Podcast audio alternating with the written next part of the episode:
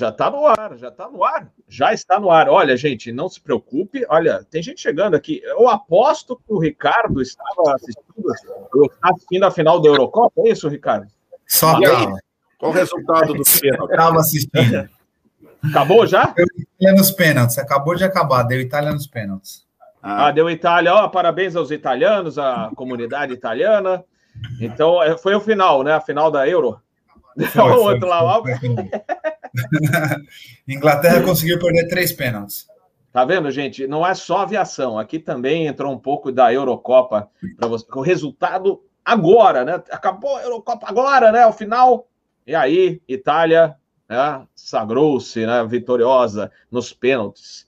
E Bom, boa noite, galera. Boa noite, pessoal do chat, que já está todo aí. Boa noite, meus amigos, convidados. E por falar em Eurocopa, em Eurocopa, que lamentável, né? Aquela seleção brasileira. Como era bom assistir a seleção brasileira de antigamente. Era bom, né? Agora tá difícil, viu, pessoal? Eita, nós, que saudades. Olha, vou falar uma coisa: melhor time que o Captain Bob, Captain Bob já viu jogar, perdeu a Copa mas era um time maravilhoso. Tele Santana, Copa de 82. Que time maravilhoso. É, dava gosto de assistir. Foram brincar com os italianos, justamente com os italianos, e um, um senhor chamado Paulo Rossi não fez mais nada na vida, mas marcou três gols naquele jogo. Né? E, então, e aí o Brasil foi eliminado, mas era uma seleção maravilhosa. Mas não podemos esquecer, 94, 2002, a gente pôde comemorar muito, né, daquele título, dos títulos, né? O Hexa, aliás, o Hexa não, porra, ó, já estou pensando o Hexa, ah, né? Mas bem, esse, bem, é, o, o Hexa é que eu falei para os meus filhos, infelizmente, falei, olha, meus filhos, sinto muito, mas eu acho que vocês não vão ver mais títulos da seleção brasileira. Eu, é lamentável, né? Mas é, o Tetra e o Penta, nós vimos, né? comemoramos muito. Aliás, meu pai, que partiu, acho que foram dias depois, né? Mas ele ainda é, uh, chegou a comemorar com a gente o Penta, né? Em 2002. E aí saiu com a gente para fazer comemoração na rua, fizemos aquela festa, né? E aí, dias depois, ele partiu para outra dimensão, mas chegou a comemorar conosco. Mas vamos falar de aviação, e hoje teremos o um convidado extra aqui, especial, meu amigo, velho amigo Adalberto Boxan, que hoje é CEO da ITA, né? Mas foi ele, meu chefe na Rio Sul, foi ele que chegou. Robert, chegou sua hora, vamos, você vai voar aqui conosco. E aí foi ele que deu a notícia para o Captain Bob que ele ia começar a voar na linha aérea. Foi lá na Rio Sul, eu voei em Embraer 145, né? E aí depois o Ada saiu, foi voar, passou por várias empresas, inclusive na área administrativa, passou na Gol, né? Mas o, depois o Peter Beyond tem a ficha completa, né? Então daí daqui a pouco eles vão, é, ele vai passar para vocês. E outra coisa, a gente pegou hoje, é, eu sei que o pessoal fica aflito, cadê o Adalberto? Cadê o Adalberto? A gente tem que passar algumas notícias da aviação. O que, que o Capitão Bob fez essa semana?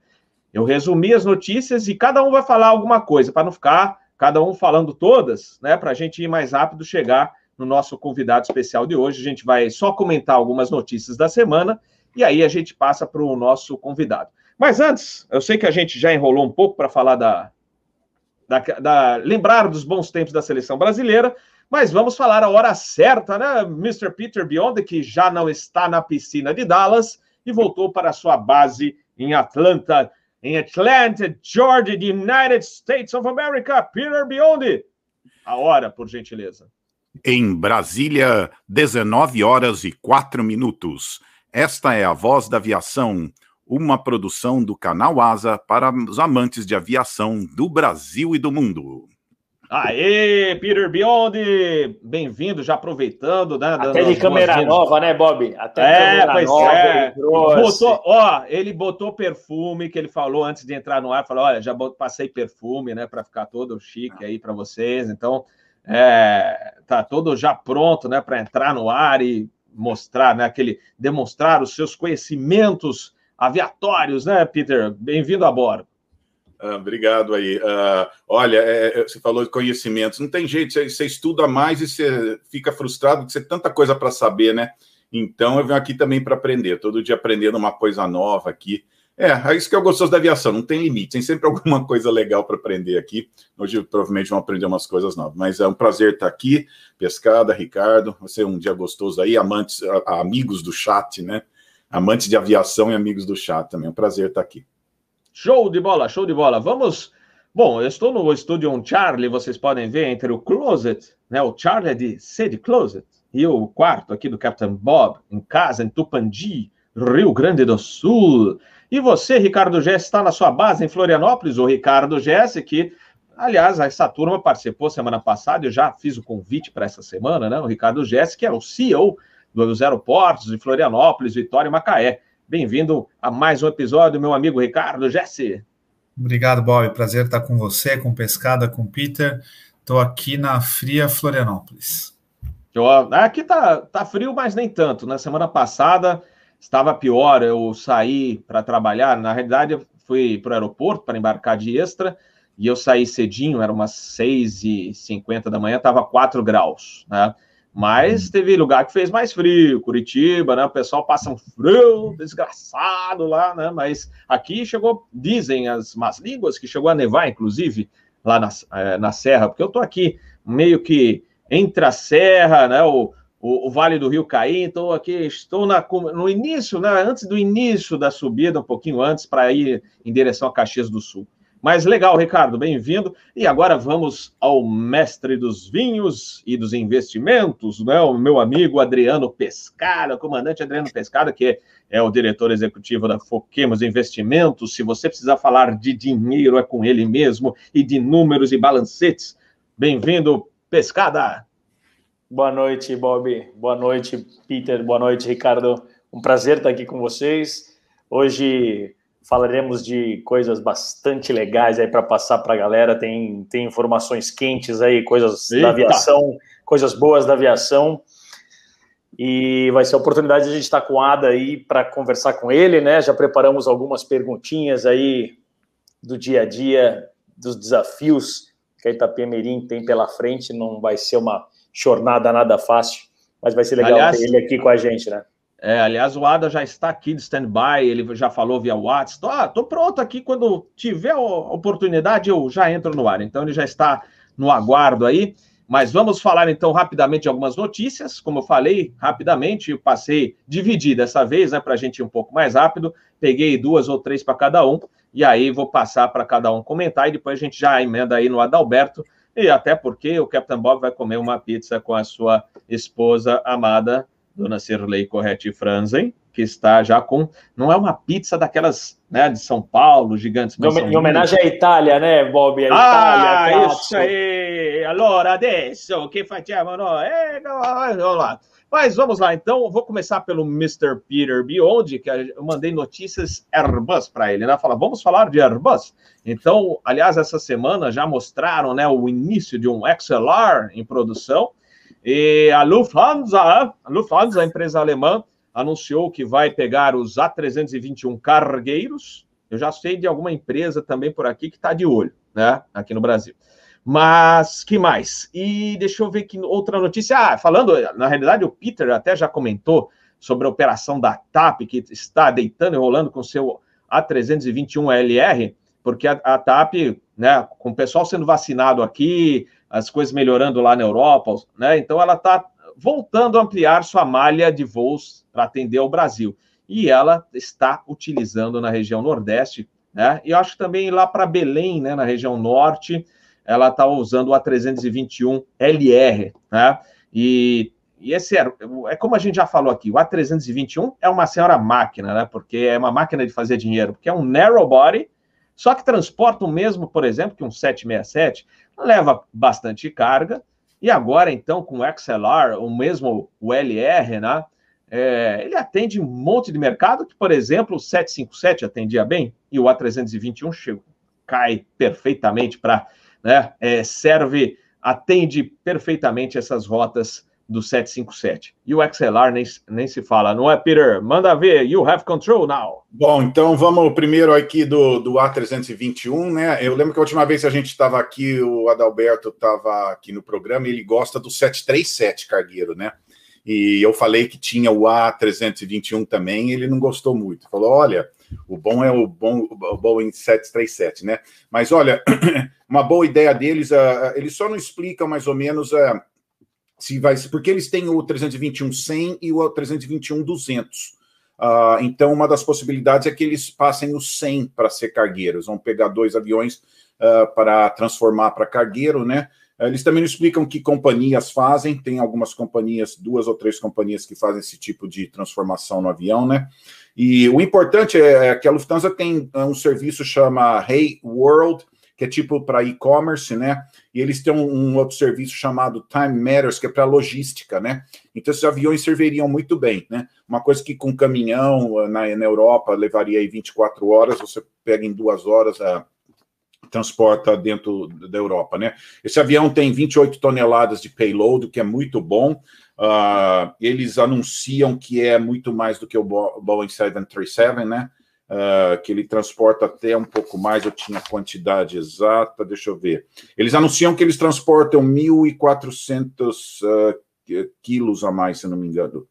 Ah, desculpa, eles têm mais 1.400 metros cúbicos de espaço. O A321 ele é um pouquinho maior que o Boeing 737-800 que todo mundo está usando, né? Então, eles anunciam que tem um, 1.400 uh, uh, metros cúbicos, eles têm 14 posições de pallet, né? Eu lembro o, Bo o Boeing 707 da Bari, acho que tinha 13, né? Ele, em termos de posição de pallet, tem até uma posição a mais, né?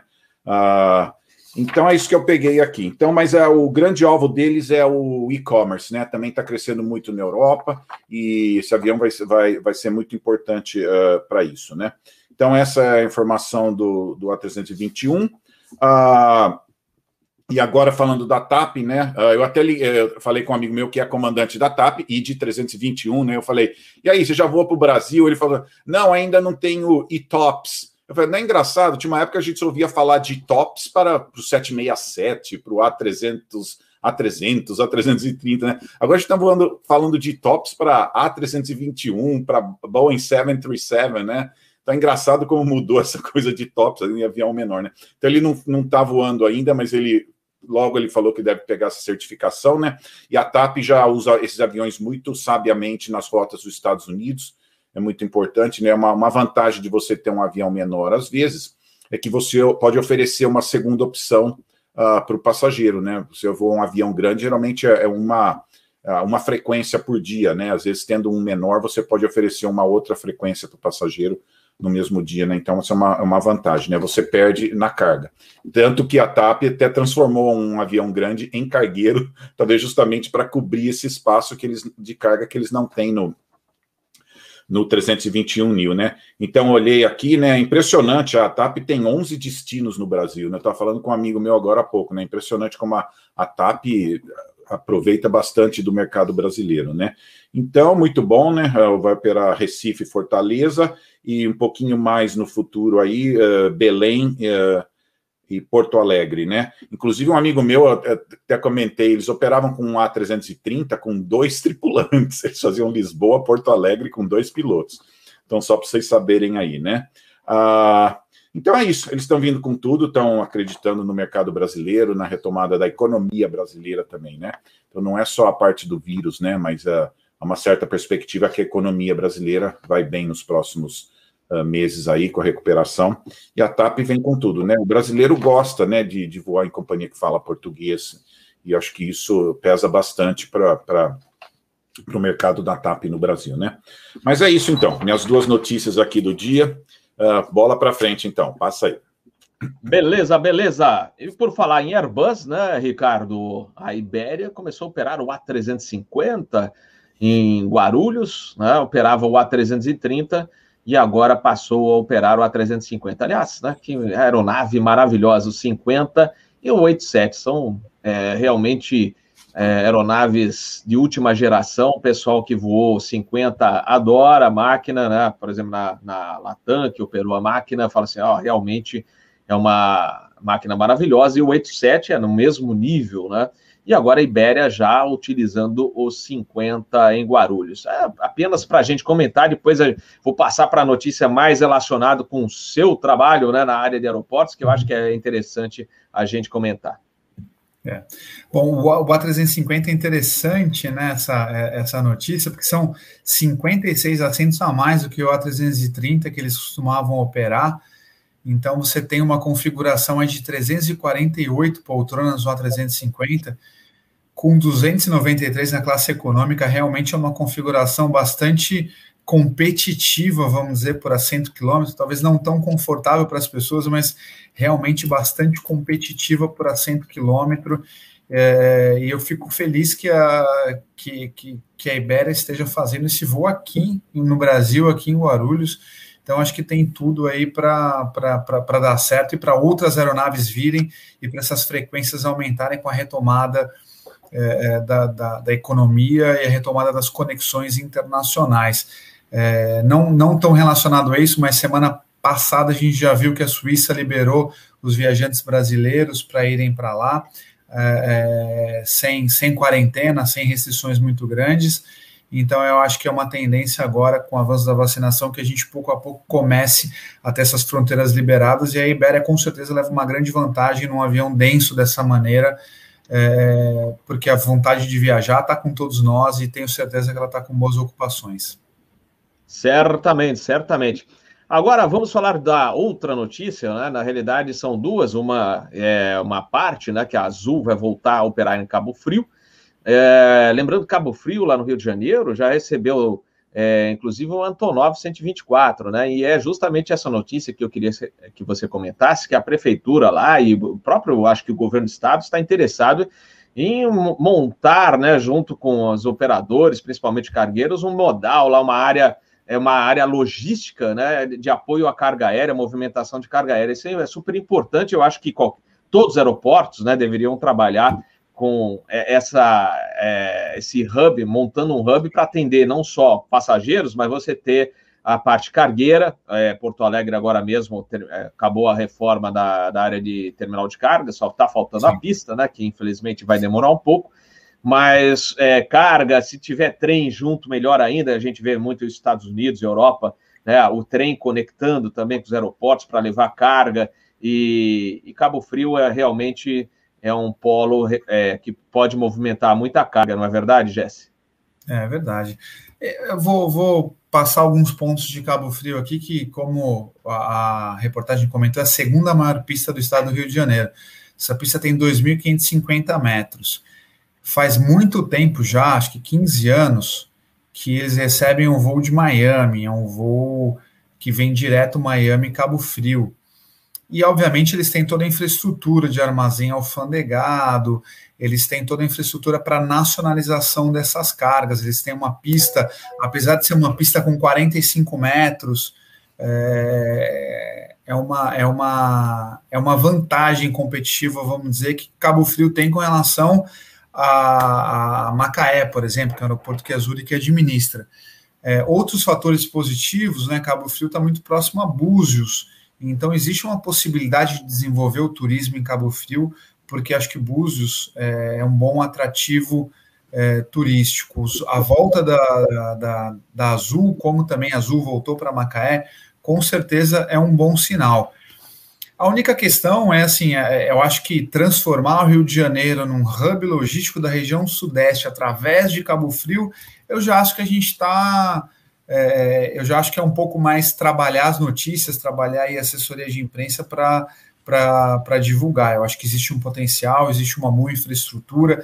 O Cabo Frio também tem uma aviação offshore muito presente, está próximo à Bacia de Campos, assim como Macaé, então acaba sendo até um concorrente de Macaé com relação aos voos, as operações de Bacia de Campos, é um, um aeroporto com uma boa infraestrutura, com certeza o estado do Rio de Janeiro está bem servido com dois aeroportos como Cabo Frio e Macaé para atender a aviação offshore é, e, e para atender as necessidades logísticas é, dessa região do Rio de Janeiro. Só acho que o Rio de Janeiro já é, por natureza, um hub logístico, já tem o Galeão, é, com excelentes condições de infraestrutura, tem outros aeroportos como Macaé que podem atender, então é mais uma boa opção é, para o Rio de Janeiro se desenvolver e para a logística de carga do Rio de Janeiro se, é, se desenvolver, o aeroporto de Cabo Frio, assim como Macaé.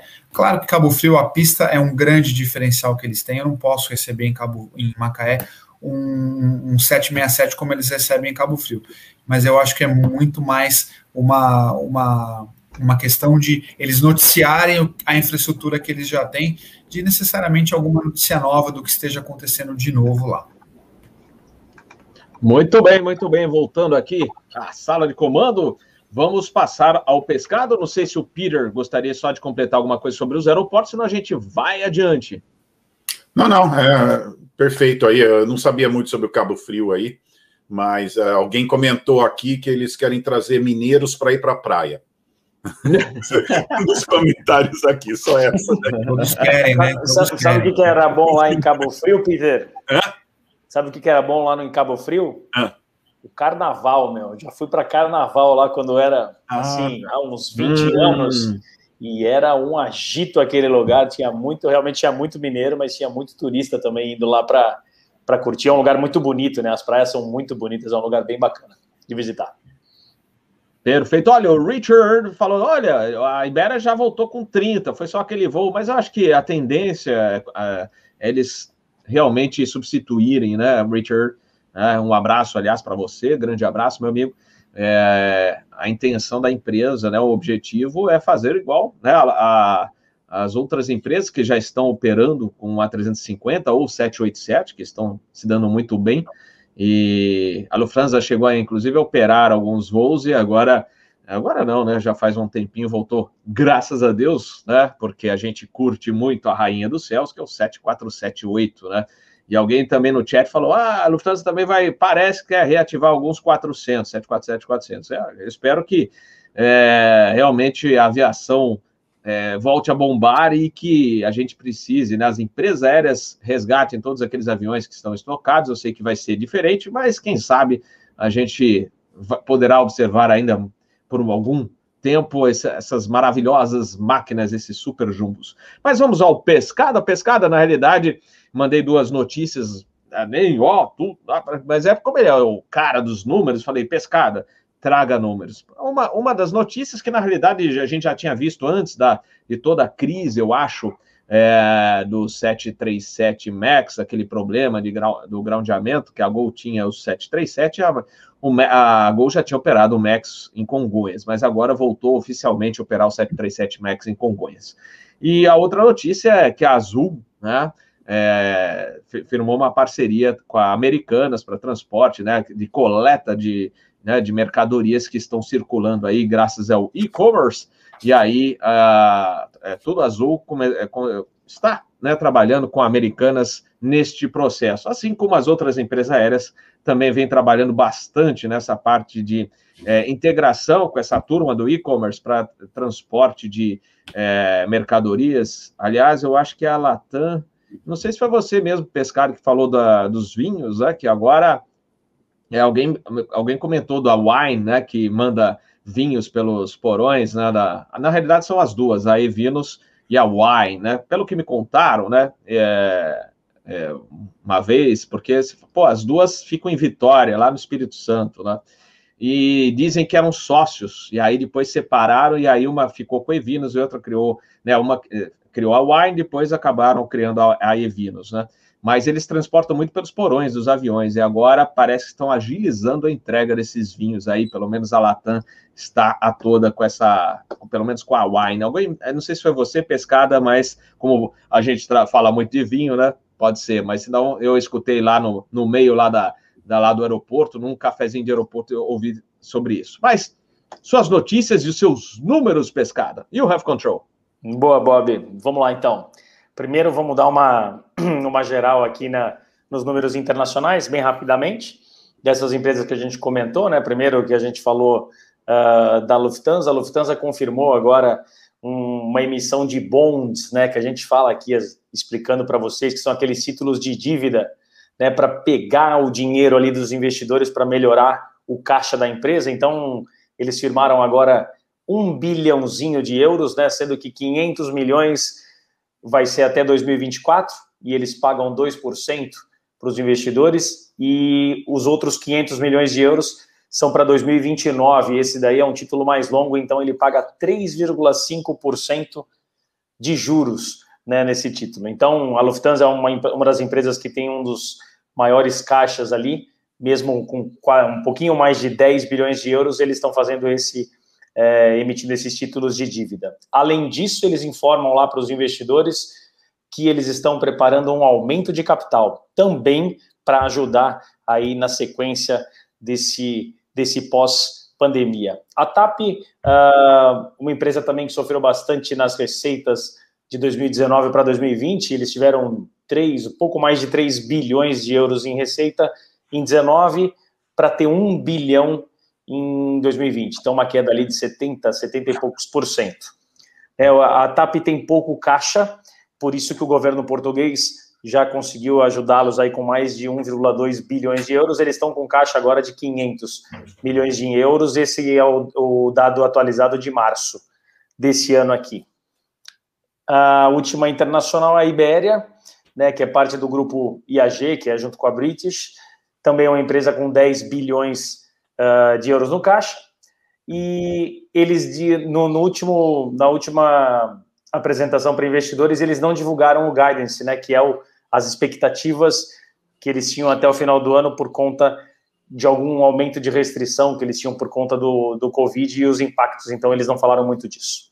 Bom, vamos passar então para as nossas aqui de casa. Primeiro da Azul, né, esse que você comentou das lojas americanas. Esse daí, Bob, principalmente, também eles querem fazer com que a, o resgate dos pontos, né, daquele do, do clube ali de fidelidade, que possa ser feito ali com os produtos das lojas americanas. E aí eles anunciaram ali um desconto de alguns produtos que iam ser um desconto de 50%. Eu fui lá atrás para ver, eu tenho o, o Clube Azul, e eu não consegui encontrar produtos com 50% de desconto. Por enquanto ainda não lançaram. Tem alguns lá e até eu conferi as pontuações para comparar com outros sites. Uh, estão ainda ponto, tá tendo muito, o ponto está muito alto ainda. Talvez quando isso começar a esquentar, melhore ali essa taxa aí para fazer a troca de pontos. Bom, os números da Azul agora do, do tráfego que vieram quentes agora de sexta-feira, é, a capacidade doméstica deles da Azul está 101% comparado com 2019. Então, eles passaram agora em junho o que eles voaram em 2019, em junho de 2019.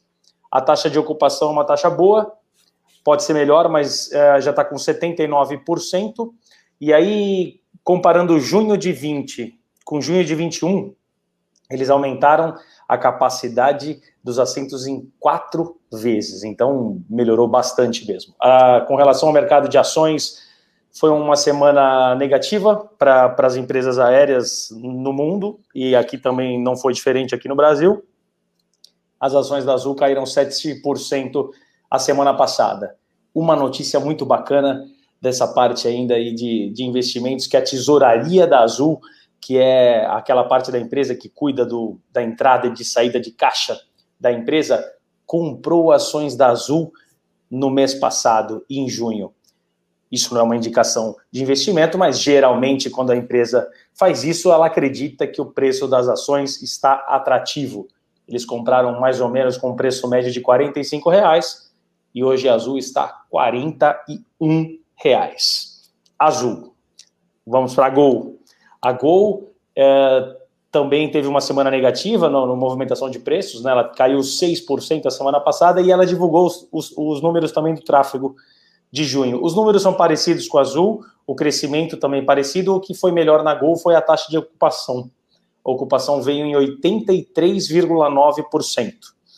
É, também relacionado lá à, à notícia do, do Max, né? Eles eles falam que eles vão usar esse avião principalmente para as rotas longas, né, como a gente usa o NEO uh, na, na Latam, principalmente para voos do Nordeste, porque tem uma economia de combustível aí de, de 15%.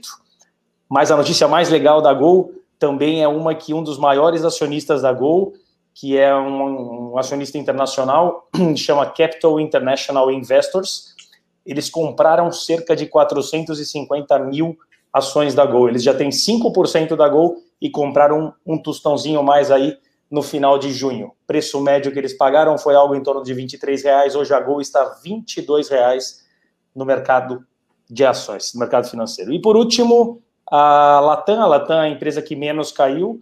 o preço das ações caiu por volta de 2%. Eles não divulgaram é, o tráfego uh, recente, não temos dessa daí. Eles só divulgaram que 9 de agosto vai ser a divulgação do resultado do segundo trimestre e a gente vai estar antenado por lá.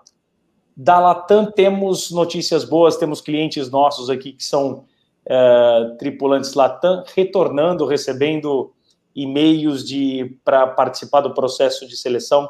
Então tem um aqui dentro de casa bastante gente aí animada com o retorno aos voos. E é isso, Bob, obrigado.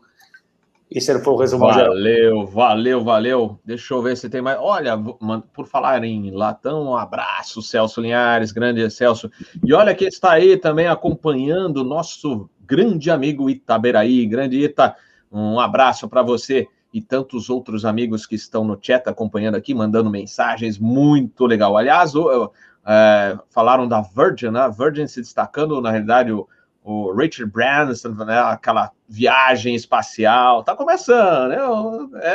É, tá aos poucos, né? É, vai ganhar espaço, olha, é um trocadilho, mas sem querer, né? Falando, vai, a Virgin vai ganhar espaço, né? Então, é, realmente, é, esse projeto do Richard, né? Começou com o investimento do Richard na Virgin Galactic, muito legal, e FA aprovou, e aí estão começando essa fase aí dos voos, ainda carinhos, né? Captain Bob ainda, não sei se vai, bom, quem sabe quando tiver mais velhinho, aí a gente voa, né, pescado? Isso aí. Mas, Bob, então, eles, eles, eles deixaram, eles deixaram um site, é, é. eu até coloquei hoje no Instagram nosso lá, é, dizendo, e aí você faz, você tem a possibilidade de fazer uma doação, né, para para eles lá e você concorre a dois assentos no, no próximo voo que eles vão fazer, talvez vai ser no começo de 2022. Eu já fiz a minha inscrição ali, a minha fezinha. Opa! Foi opa, muito mano. bacana, foi muito passou. bacana. Passa o link que eu vou, vou, vou deixar, ó. Vou, vou deixar colocar no, vou colocar no, no, chat aqui. Vai, foi, é, bem, é bem bacana, é bem fácil de fazer. Você preenche lá com seus dados, tudo bonitinho, e-mail, e você está ali concorrendo a dar uma volta dessa que foi muito bacana. Eu tive a oportunidade de assistir hoje, foi bem bacana. Agora, uma pergunta: o William Shatner estava a bordo? Acho que não, né? Acho que não, Eu... Bob. É, porque William Shatner, para quem não conhece, fez o famoso papel do Captain Kirk na Enterprise, né? E aí ele seria o primeiro convidado do voo. Aí ele fala, ele falou assim: não, testa bastante. Aí depois lá para frente pode ser. mas ele não aceitou o convite. Não sei se ele foi, mas ele não tinha aceitado o William Shatner, que fez o Captain Kirk, né? Então, seria um dos primeiros passageiros, né? Olha aí, ó. Olha aí. Hum, Captain Bob também vai se candidatar, né? Quem sabe, quem sabe da sorte. Mas então, vamos falar da ITA? Então, vamos, para falar da ITA, tem que ser o cara né, como eu falei no início, quem está lá na ITA, né, que é o CEO, atual CEO da ITA, que é o meu velho amigo Adalberto Boxan. Boa noite, Ada, tudo bom? Boa noite, tudo bom? Tudo jóia, bem-vindo aí. Obrigado. É a segunda vez que você participa aqui, antes você estava na Isso. ASTA, né?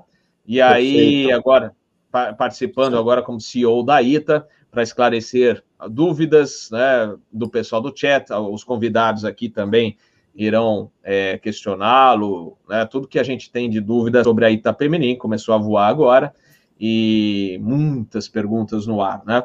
O, então, o ADA, né, para quem, Isso. como eu já falei no início, o ADA eu conheço de longa data, da época da Rio Sul, e falei aqui, viu, Ada, que você que é, chegou para o Captain Bob aqui falando assim, chegou a sua vez, agora você vai voar aqui na Rio Sul conosco e você que me deu a notícia foi super legal, eu lembro até hoje da, da, da cena. E o Capitão Bob todo sem jeito lá, uh, uh, sabe quando você fica. Uh, é. Mas legal, legal. Vamos falar então de Itapemirim, né, Adalberto? Você que chegou faz pouco tempo na ITA e a gente já tinha te convidado para participar aqui do bate-papo, mas você falou: estou chegando, deixa eu ver como é que estão as coisas, né?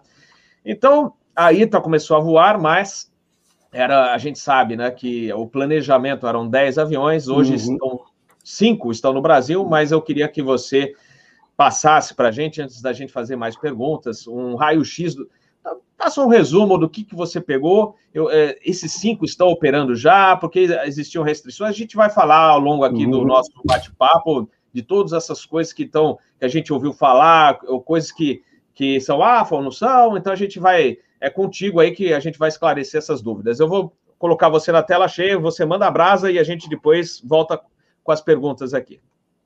Bom, antes de mais nada, queria agradecer o convite, Captain Bob. É, é, é até estranho te chamar assim, né? Porque a gente se conhece como Ada e, e, e Robert. Mas vamos lá, é isso aí. É, agradeço a, a atenção de todos aí que estão me ouvindo. Espero que possa contribuir aí para esse canal, né? Que é um canal de extrema importância hoje dentro do mercado de aviação, principalmente aqui no Brasil. E, bom, aí tá, quando eu cheguei na aí tá, assumi praticamente no dia 10 de maio a, a, dizer, a posição de CEO, né? Fizemos uma transição, eu com o Thiago Sena. É, quando eu cheguei lá, nós tínhamos um cenário para começar as operações, já no dia 29 é, de, ju, de junho, né? Com algumas aeronaves, que seriam cinco aeronaves, e aí depois a gente iria ampliar essas operações e vamos ampliar né, ao longo é, uh, desse ano até o final do ano a gente deve estar realmente com é, muito mais aeronaves do que hoje a gente possui. Realmente hoje nós temos cinco aeronaves no Brasil, as cinco estão sendo preparadas, ou seja, nós temos duas em operação, uma terceira entrando agora na semana que vem e uma quarta possivelmente até o final de semana que vem também. E aí a quinta aeronave vai demorar um pouquinho mais, em função até do que a gente precisa fazer nessas aeronaves. Ela chegou aqui, acabamos encontrando algumas uh, discrepâncias que a gente tem que corrigir, então essa é a situação. Uma delas, inclusive, é o, o volume, na verdade, de é, ações que a gente precisa fazer não só no interior, mas também na pintura da aeronave. É uma aeronave que chegou com uma pintura muito mais prejudicada do que as outras, então a gente está tendo que fazer um trabalho mais, vamos dizer assim, minucioso. Né? Então essa é a situação. Hoje a gente começou nosso, os nossos, começamos os nossos voos no dia 1 agora de julho, o, os voos produtivos, tivemos um voo inaugural no dia 29 com todas as autoridades, e agora a gente começou a gente, é, essas operações. Quando, a, quando a gente iniciou as operações, for, começamos a iniciar as operações, começamos a olhar, isso a primeira coisa que eu fiz foi a gente fazer uma análise minuciosa realmente da nossa malha, como que ela estava, como ela estava implantada, e aí sim, a gente é, é, fez todo o trabalho de readequação da malha em função não só é, de load factor, né? até porque no começo a gente não teve um load factor que é, seria o ideal para a gente iniciar nossas operações dentro de um patamar aceitável de receita. Então, nós tivemos que fazer algumas mudanças na nossa malha, inclusive uma otimização de malha para que a gente conseguisse uh, atender o mercado de uma forma mais, vamos dizer assim, é, mais tranquila, né? não ter nenhum impacto no começo das operações, principalmente nos aeroportos. Então, nós fizemos realmente uma redução na nossa malha e aí começamos a trabalhar com uma malha mais otimizada, principalmente na utilização das aeronaves e também na utilização das tripulações. Então, foi isso que, gente, que nós fizemos. É, feito isso, agora a gente começa né, é, agregar as aeronaves que estão hoje é, passando por VTIs, e, e aí sim recebendo o CICM para entrar na operação. E com isso a gente começa a ampliar não só o número de frequências já das cidades que nós estamos voando, que são praticamente oito destinos, e depois a gente começa a ampliar também para outras cidades que estão ainda é, é, aguardando nosso, nossos inícios aí. Fora isso, nós temos aí uma, a chegada possível de mais três aeronaves ao longo de, de setembro e outubro, e isso vai incrementando cada vez mais a nossa, nossa frota e conforme for crescendo a frota, nós vamos aumentando o número de cidades atendidas. Né? Então, isso é o que a gente tem hoje. a gente tem uma base aí de para cada aeronave que chega, a gente consegue aumentar mais ou menos umas três cidades, além do que a gente já opera hoje. Né? Então, essa é a situação. O, o Ada, é, foi passado, né? A gente sabe como é rede social, né? uma situação preocupante, né? Até início dos voos, é, e a gente vê né, que os aviões demoraram para entrar em rota e também com relação a CAI, etc., uhum. pagamentos, tá, como é que, como é que é, você chegou, é, pegou, existiu mesmo ou existe, é, existem dificuldades nessa parte de, de pagamentos, né, para, né, ou é, já está normalizado? Como é que está essa situação hoje? Tá. Como que está como que tá aí? Tá, tá vamos, vamos falar, é, o projeto em si, no começo, era para ele ter iniciado em março, e aí houve alguns atrasos.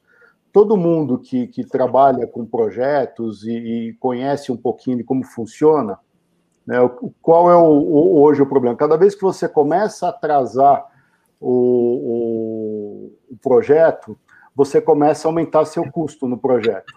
Então, isso tudo foi uma das situações onde a gente é, realmente é, teve alguns atrasos em relação a essa operação, aumento de custo, e você tem um orçamento estipulado para esse, esse projeto. Quando você não consegue pôr esse projeto dentro do, do, do, do vamos dizer assim, dentro do time que está especificado, até por questões de mercado, o que, aconteceu lá atrás? É, a, nós tivemos uma dificuldade, uma dificuldade, grande de trazer as aeronaves em função de fechamento de mercado, é, Covid, os pilotos não podiam sair do país para ir buscar as aeronaves, aí tivemos que contratar pilotos é, de fora para trazer algumas aeronaves, então tivemos alguns impactos aí, por isso que a gente teve alguns atrasos nas chegadas das aeronaves aqui no Brasil. E aí a gente teve que fazer essa readequação. Com isso, a gente teve um aumento de custo, e aí começamos a, a, fugir do budget que tinha do startup da empresa. Então, foi, foi essa a situação. Bom, durante esse período, o que nós fizemos? Nós renegociamos todas essas situações, realmente tivemos alguns atrasos em alguns pagamentos, e aí começamos a colocar a casa em ordem novamente. Não em função só da receita que começou a entrar na empresa, mas também em função de várias situações que a empresa tem como ativos que estão sendo é, é, colocados no mercado e trazendo esses ativos em forma de de dinheiro para dentro da empresa. E aí fazendo o caixa e, e fazendo o caixa crescer para que a gente consiga ter esse, vou dizer, é, esse é, capital de giro no começo para fazer a empresa rodar. Então essa é a situação. Né? Mas hoje você serve você. A empresa entrou numa situação hoje bem confortável em relação a isso. Né? Nós conseguimos captar dinheiro no mercado para trazer para a empresa, não de fundos, mas sim de, de, de bens próprios da própria, do próprio grupo Itapemirim. Né? O próprio grupo Itapemirim, com as outras empresas que tem no grupo, estão, na verdade, é, é, teoricamente, nos ajudando, emprestando esse, esse dinheiro para que a gente consiga fazer a empresa rodar nesses primeiros meses. E eu acredito que até novembro a gente consegue é, entrar no break-even. Tá? É óbvio que no começo você tem uma queima de caixa, que é normal para uma empresa que está começando, mas depois ela estabiliza. Então é isso que a gente tem hoje no nosso, no nosso radar. Obrigado, Ada. Ó, antes de passar para o nosso próximo convidado para te fazer uma é, pergunta, o Nheco te mandando um abraço, agradecendo aí que ele foi contratado na Gol quando você estava lá e que deu uma oportunidade para ele, que hoje ele está na Copa, te agradece muito. O ah, Dani Glickmanas, Dani que participa aqui do canal Asa, ele não é piloto, acabou não seguindo a carreira, ele é administrador de, de, de, shopping em São Paulo, mestre em faculdade, etc. Mas ele fez o PP e o PC e você foi instrutor dele lá. Então ele está é, do, no Aeroclube de São Paulo. Então ele está lembrando e mandando um abraço para você. E o nosso amigo Pamplona também acompanhando aqui a live, te mandando um forte abraço. Mas vamos ao Pescada, Pescada, manda sua pergunta para o Ada. Uma, primeiro, boa noite, Ada. Um prazer tá, ter você aqui com a gente Imagina, de novo. Obrigado, Pescada. É, uma rápida e depois uma mais longa. Você falou aí de chegada de novas aeronaves contratações já estão no radar? Já sim, tá? Nós devemos reativar as contratações para agosto, começar a retomar, na verdade, as chamadas.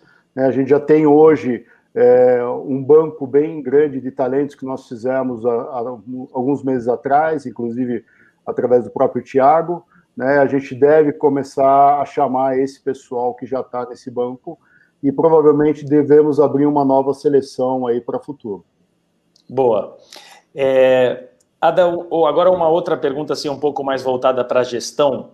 A gente sabe assim que empresas que, que conseguem ter sucesso é quase 100% por trás, elas têm times fortes, né? Bons uhum. times. E, e na ITA, logo no começo, essa parte de pilotos, principalmente, que tinha o piloto-chefe, mais operações, uhum. e quando isso mudou, né, e com ele, quando ele saiu e saíram alguns pilotos, uh, talvez isso gera um, um, clima um pouco de insegurança, principalmente com a parte que é a parte operacional. Uhum. Você, como que vem agora, que estratégia você tem para montar um time que seja forte e que você consiga reter esse talento dentro da empresa? Olha, eu, eu acho que o time que está lá hoje não, não, não, deve nada, na verdade, para nenhuma grande equipe, pelo contrário, são pessoas extremamente competentes. Hoje nós temos como diretor de operações o comandante Malak, né? já trabalhei com ele há alguns anos, na época que a gente fez a, a, a fusão na, na, da Gol com a Webjet, é, acabou que ele era, o, na verdade, o diretor de operações da Webjet. A gente acabou trabalhando junto. Depois teve um projeto que ele desenvolveu junto com a Gol quando eu estava lá na República Dominicana.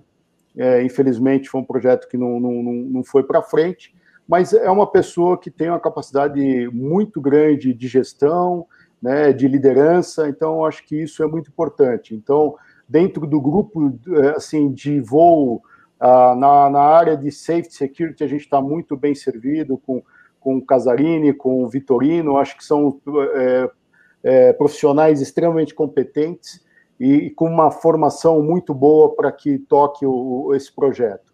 Né? Aí, a gente olhando lá de manutenção, toda a equipe de manutenção são pessoas que eu já trabalhei, inclusive na época da Gol, é, mais de 10 anos juntos. Então, eu conheço todos eles em, em, em todos os aspectos e tenho certeza que a, a equipe está muito bem formada e com total capacidade de tocar a empresa em frente.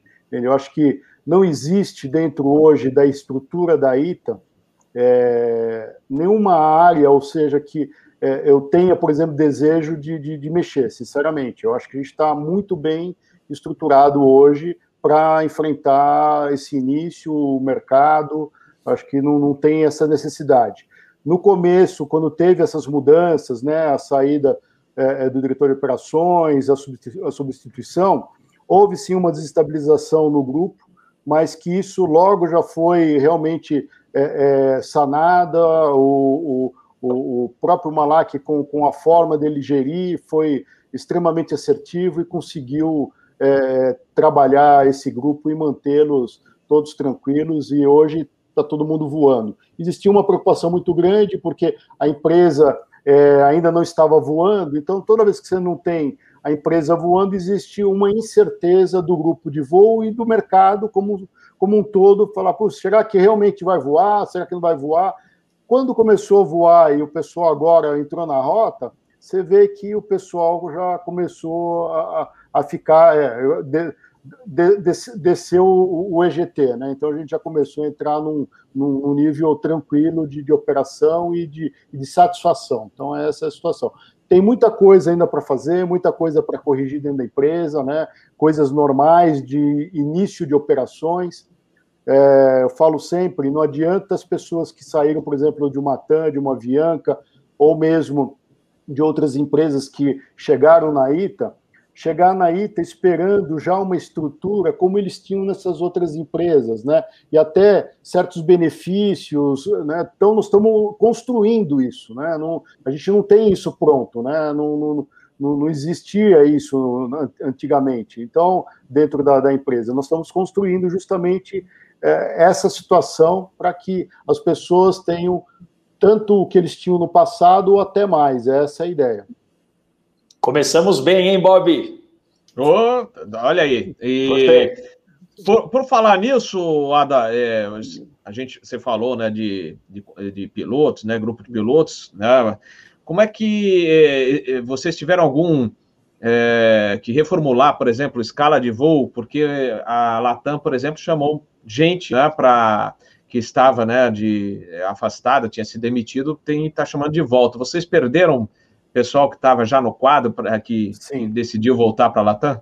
Sim, nós, nós, perdemos alguns pilotos, nem não muitos, tá? Até é, isso foi uma das coisas que, que de repente foi uma surpresa boa e perdemos vários comissários. Isso a gente que foram chamados e retornaram para a Latam.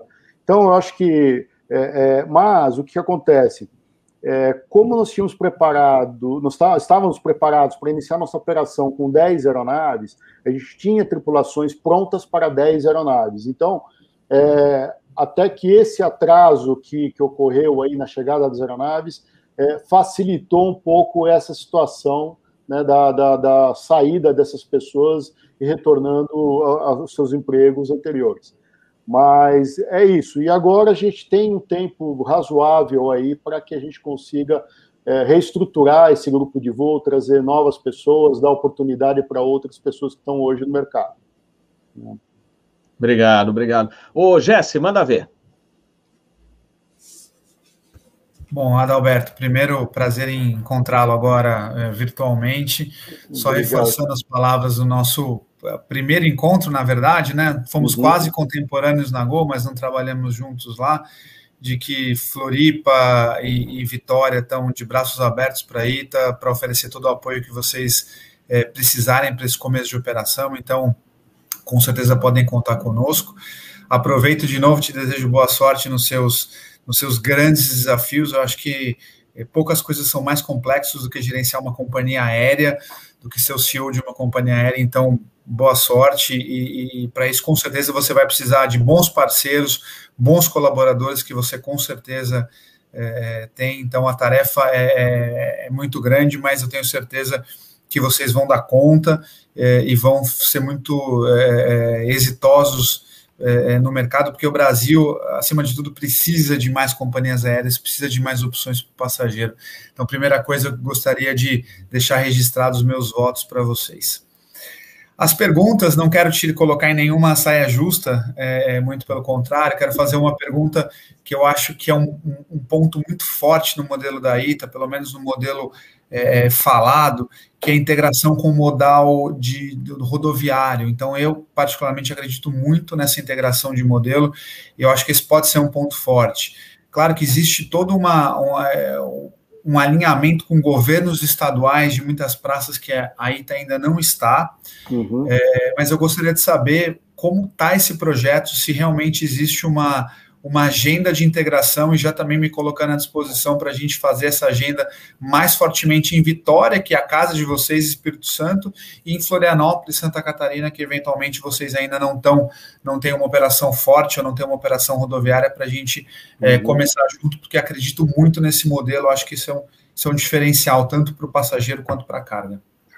Já nós estamos trabalhando muito próximo do CEO do rodoviário hoje, justamente para concretizar essa situação. Até porque o diferencial que a gente olha hoje é, em relação à ITA, né, ou Itapemirim como, como grupo, é justamente no, no multimodal. Tá? Então é, é, isso que a gente tem olhado. A gente já tem várias conversas com vários aeroportos hoje, é, justamente fazendo essa, essa, esse modelo de integração. Tem algumas coisas que a gente precisa é, olhar, porque tem várias regulações diferentes de estado para estado em relação ao transporte rodoviário, então a gente tem que é, é, fazer algumas, alguns ajustes e adaptações. Está mais hoje fácil do lado do aéreo do que praticamente do rodoviário, mas nós estamos trabalhando nisso e eu te afirmo que a gente já tem hoje bastante bem adiantado, é, tanto Galeão com fins, é, e Brasília nessa, nessa, nesse modelo. Né? A, tanto Florianópolis como Vitória, nós temos é, no, no, no, nosso radar como sendo uma das próximas, dos nossos próximos destinos, né? e isso eu acho que provavelmente até outubro a gente já deve estar operando nesses dois aeroportos. Então acredito que é, será muito bem-vinda a tua ajuda aí para que a gente desenhe esse modelo. Já tem um, um, hoje um projeto montado, mas é óbvio que é, é, é sempre né, a gente tem um olhar muito especial ali para a região de Vitória. Florianópolis, nem se fala, é um dos destinos que a gente tem hoje é, como prioritário para a gente começar na alta temporada. E eu acredito que essa alta temporada vai ser é, é promissora para todos, todos os, o, o, todo o setor de turismo, todo o setor de transporte aéreo, né? O, o Adalberto, obrigado pela, pela, pela resposta. Eu vou, bom, de novo deixar à disposição. Acho que a gente tem tem os meios aí para apoiar vocês.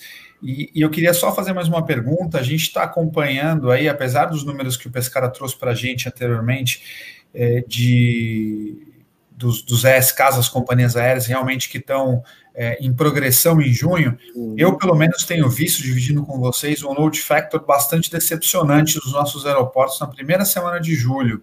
Sim. Então, a, a, gente esperava realmente muito mais e a gente está com load factors aí de todas as companhias aéreas muito abaixo é, do esperado.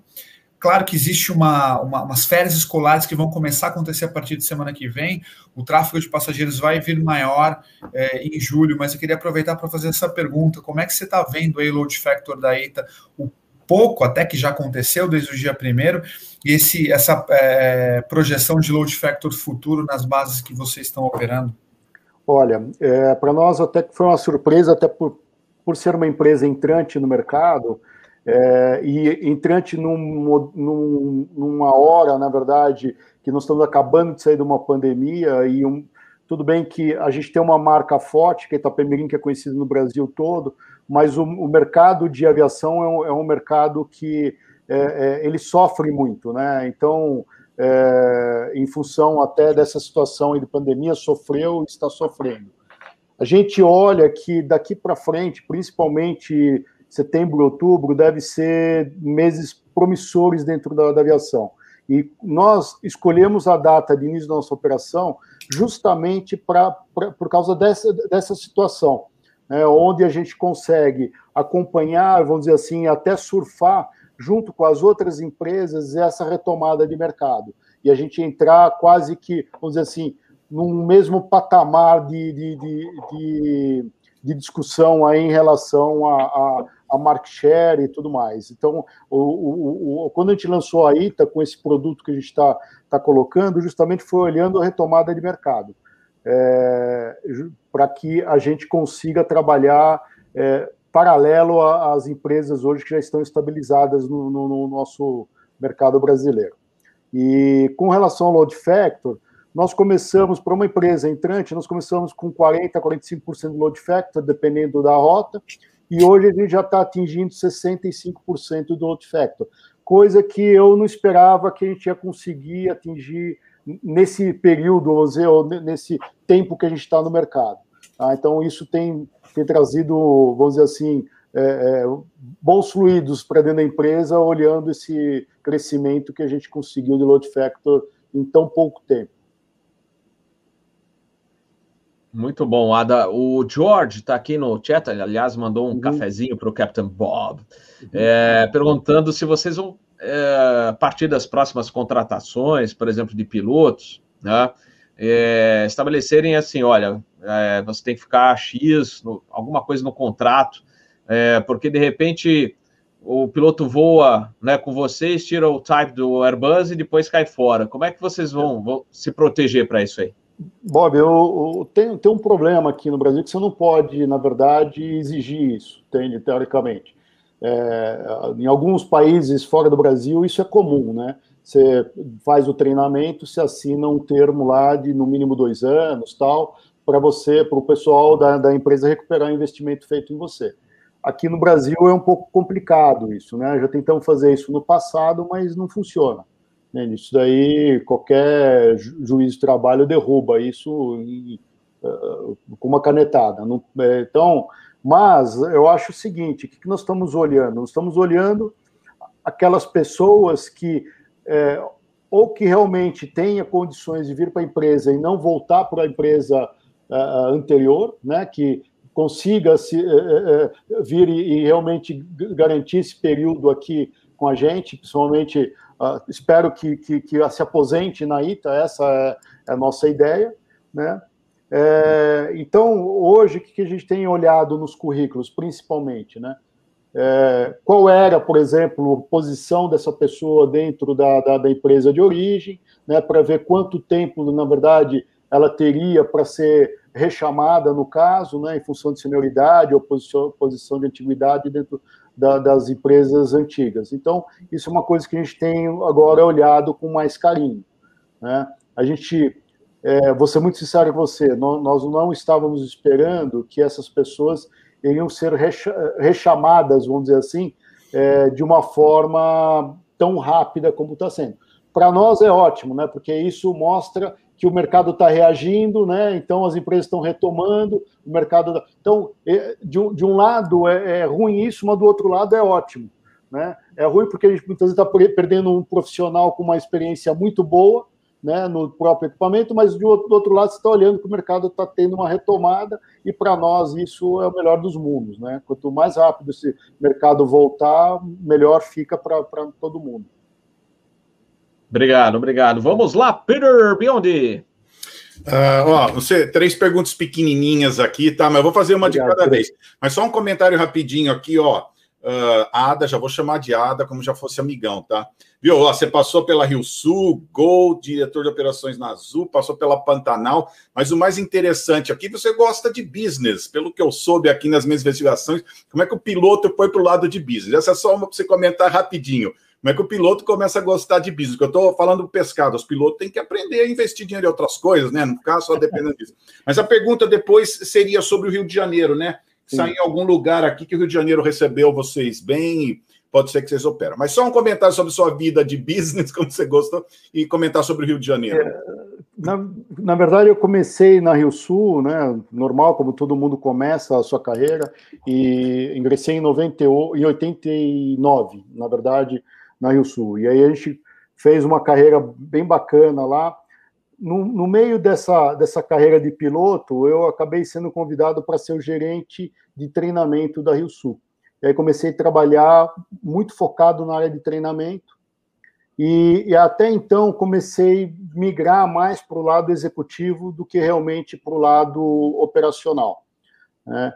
É, aí, quando saí da, da Rio Sul, entrei na Gol, Comecei a trabalhar na Gol inicialmente como comandante, mas logo já fui é, aproveitado por uma área administrativa. Passei pela área de safety, security da empresa, depois é, fui ser é, chefe do 737-300, quando a Gol teve o 737-300, até pela experiência passada que eu tinha no equipamento.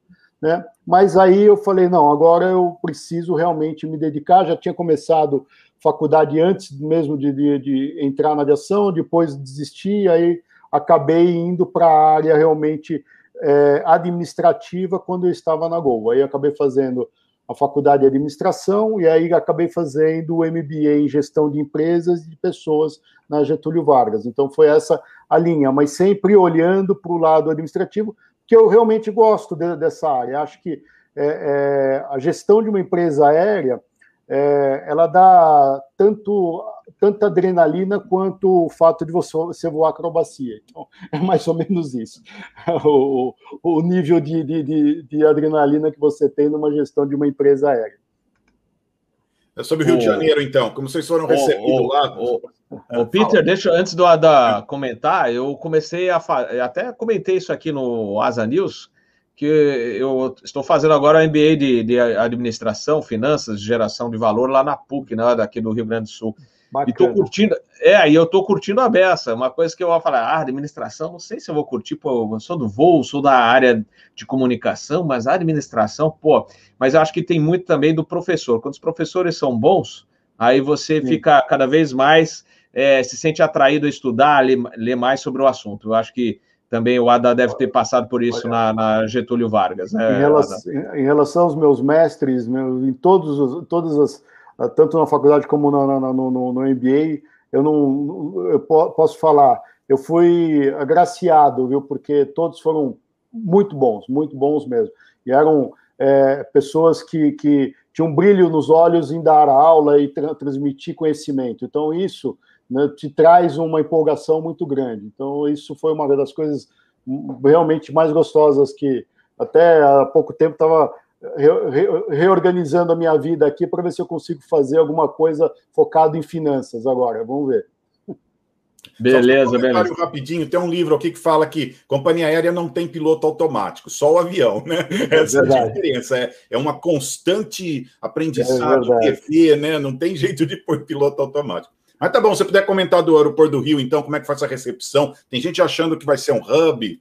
Uh, como é que é? Existe, na verdade, uma intenção, sim, tá, de a gente é, montar um hub no Rio de Janeiro. Nós estamos realmente estudando isso é, trabalhar como a base principal Guarulhos, mas Rio de Janeiro ser um hub é, operacional e também estamos olhando a região ali de Belo Horizonte. Vamos, vamos então essa essa é a situação.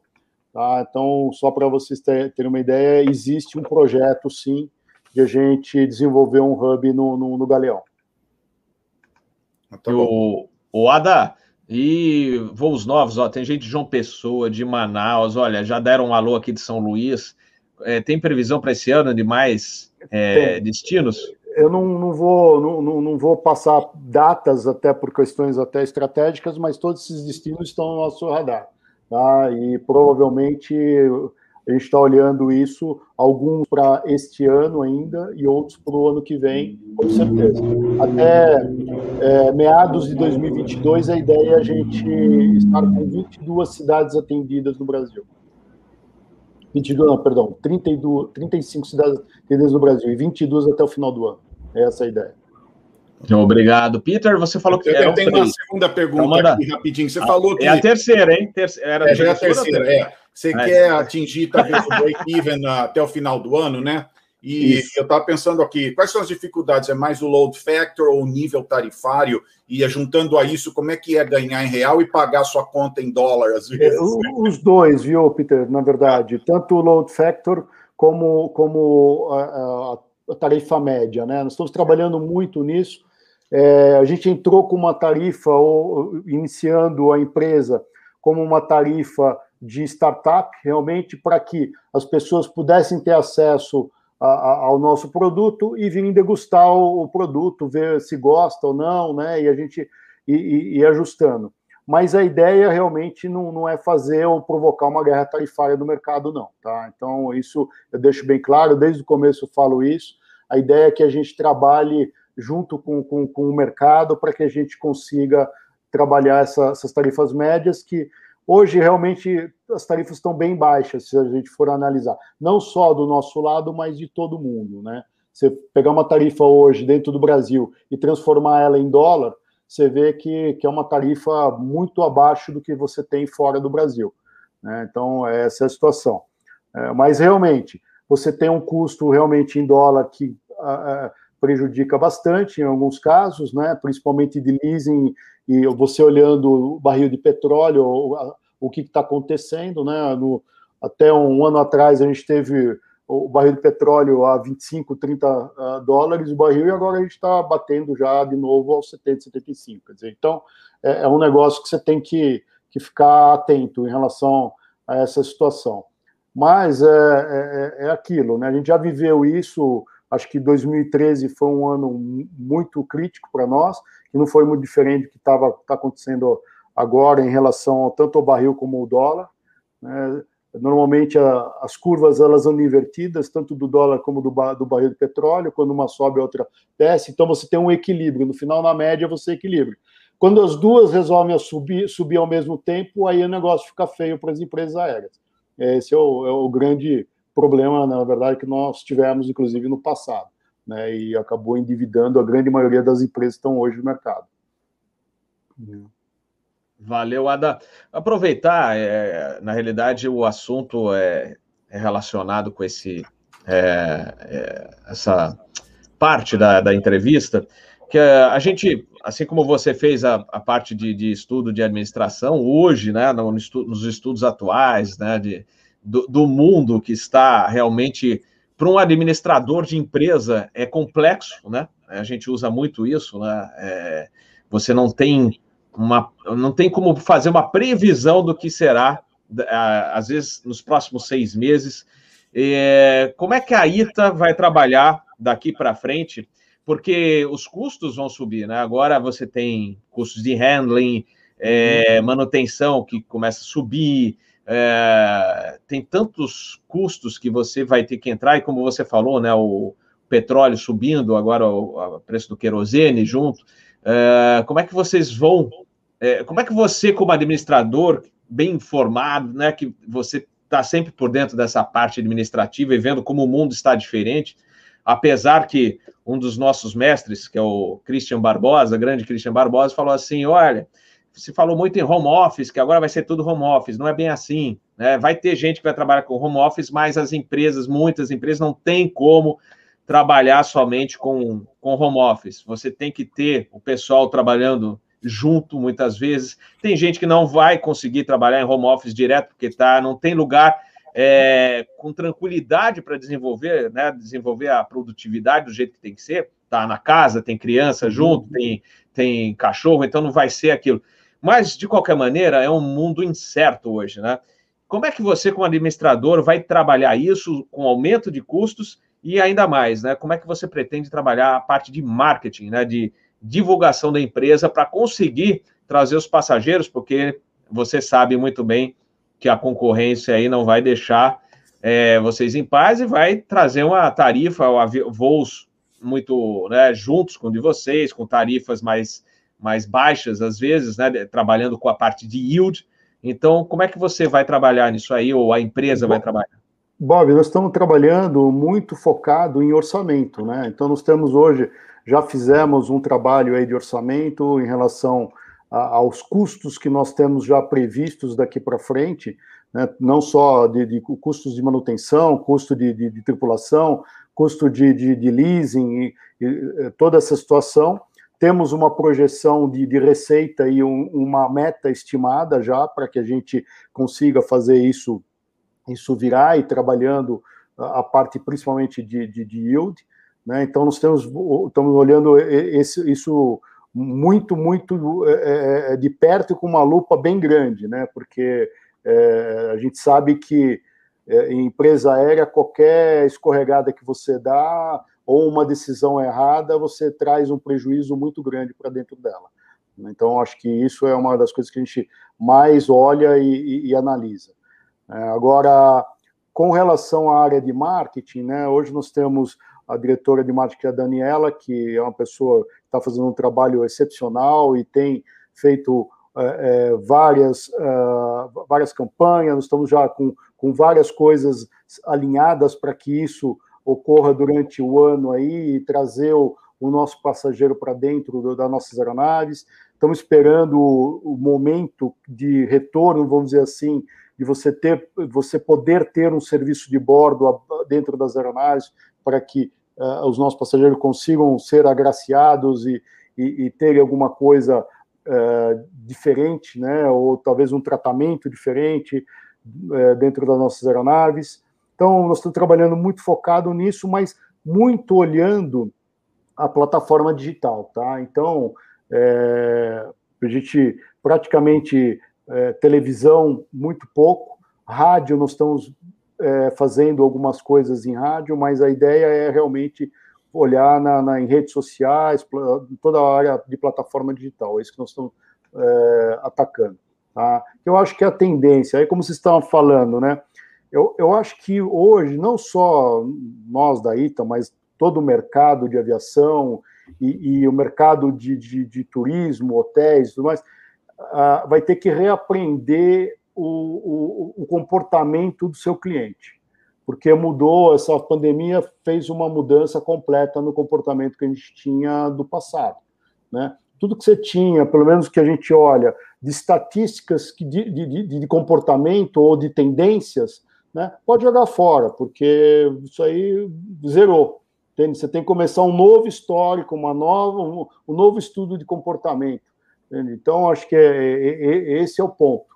Né? Acho que é, é isso que a gente tem que, que olhar agora no mercado e ver esse, esse novo normal que, que todo mundo fala, é, qual é esse realmente esse, esse comportamento, essa tendência. Eu acho, sinceramente, que nós vamos estar mais focado na área de turismo nesse mercado do que realmente no, no, no corporativo, em função até dessas tendências que hoje existem. Né? O que acontecia muitas vezes de você sair daqui de São Paulo e ir para o Rio para fazer uma reunião de meia hora, inclusive no próprio aeroporto, e embarcar de volta para São Paulo, acho que isso não vai existir mais. Entendeu? Eu acho que essa é uma situação. Né? Vai existir sim pessoas que precisam se reunir realmente para fazer um trabalho onde as pessoas precisam estar presentes e fazer talvez uma, uma reunião de equipe, coisas assim, onde você precisa estar com a equipe toda reunida para executar alguma ação presente. Né? Agora, o que der para fazer é, via conference, acho que vai ser muito difícil. Até assinatura de contratos hoje você faz à distância, não precisa estar presente para assinar contrato hoje. Né? Então é isso. Valeu. Pescada, queria fazer mais uma pergunta? Claro. é, Dada, vou, vou fazer duas, uma, uma meio dentro da outra. Uh, a primeira, com relação à empresa, né? O nascimento. A Itapemirim já é uma empresa antiga, só que ela vem agora para a parte aérea e você vai passar pelo, pela construção da imagem da empresa. E eu uhum. queria perguntar para você como você vê o que será um diferencial competitivo da Itapemirim? Como ela vai se posicionar se você já tem alguma ideia de posicionamento da empresa. E a segunda, nessa área como, como gestor aí da empresa. E você, eu, eu vejo muito assim, talvez como quando a gente foi copiloto uhum. e que a uhum. gente vai pegando a experiência com cada comandante, cada comandante te ensina o que fazer, o que não fazer, você vai juntando aquela experiência para depois, quando você for comandante, você fazer o seu jeito, que é uma, uma junção de tudo. E você passou por isso em muitas empresas e diversos tipos uh, de, de modo né, de, uhum. de operação, e hoje é um ADA que é muito mais completo. Eu queria saber o que, que o ADA mira, qual é o benchmark do ADA quando ele olha para a gestão de empresa aérea? Quais são, quais são as coisas que você gosta de acompanhar fora daqui, talvez fora do Brasil? Olha, eu, eu acompanho muito, uh, por exemplo, uh, a parte financeira de, das, das empresas fora do Brasil, como, como que elas estão, né, é, principalmente tendências é, de mercado. É, é uma das coisas que eu gosto muito é a parte do, de, de revenue management, que é, que é um, um, uma ciência, né? Você hoje fazer revenue management, eu acho que hoje você tem um, um, um mercado muito, muito é, arisco, então você tem que estar toda hora olhando isso. Eu brinco, né? que a pessoa que faz o RM dentro da empresa, é, ela é quase que uma operadora de, de, bolsa de valores, né? Ela tem que ficar o dia inteiro olhando quais são as tendências está acontecendo, né? E, e assim mesmo é, a, as ações que ela trabalha é Bitcoin, não é nem as ações normais, porque as variações que você tem é, é no mercado de, de, não só de preços e de tendências é muito rápido e, e dinâmico. Então mas é uma das coisas que eu gosto. Então é uma coisa que eu, que eu presto bem atenção e tô, tô sempre olhando, né?